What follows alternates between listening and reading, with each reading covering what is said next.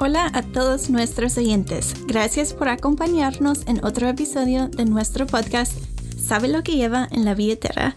del programa de educación sobre la moneda de los Estados Unidos. En esta ocasión vamos a analizar la historia del papel moneda en los Estados Unidos.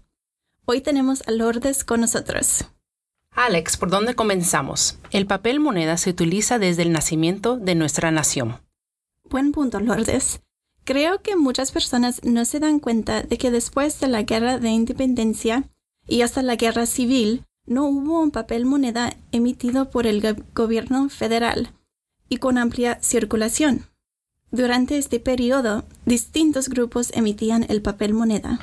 En esta época de la historia estadounidense, los estados, los bancos privados, las empresas de ferrocarriles, las tiendas, las iglesias e incluso los individuos emitían su propio papel moneda.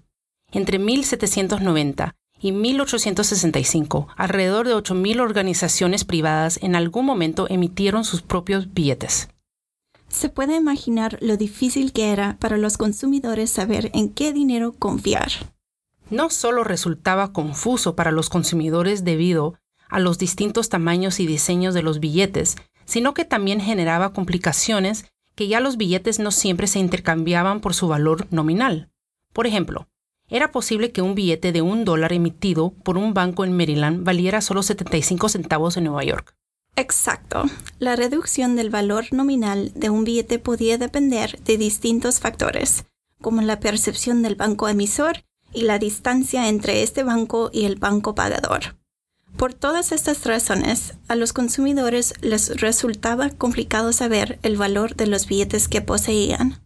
No es de extrañar. Me imagino lo difícil que debería ser llevar un registro de toda esta información. Probablemente resultaba muy complicado realizar transacciones comerciales. Definitivamente. De hecho, comenzaron a circular ciertas publicaciones conocidas como informes de billetes para ayudar a las personas a manejarse en este contexto complicado. Estos informes de billetes mostraban información sobre la reducción del valor de los distintos billetes y ofrecían una descripción de cómo lucían los billetes falsos.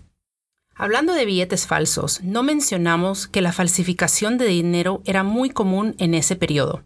Lo crea o no, a fines de la Guerra Civil, tan solo unas horas antes de que asesinaron el presidente Abraham Lincoln, firmó un decreto para crear el Servicio Secreto, que originalmente se fundó como parte del Departamento del Tesoro para combatir la falsificación.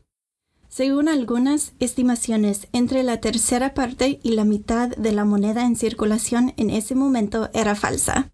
No puedo ni imaginarlo. La situación se volvió menos complicada cuando la Ley Nacional de Bancos de 1863 creó una moneda nacional en forma de billetes nacionales.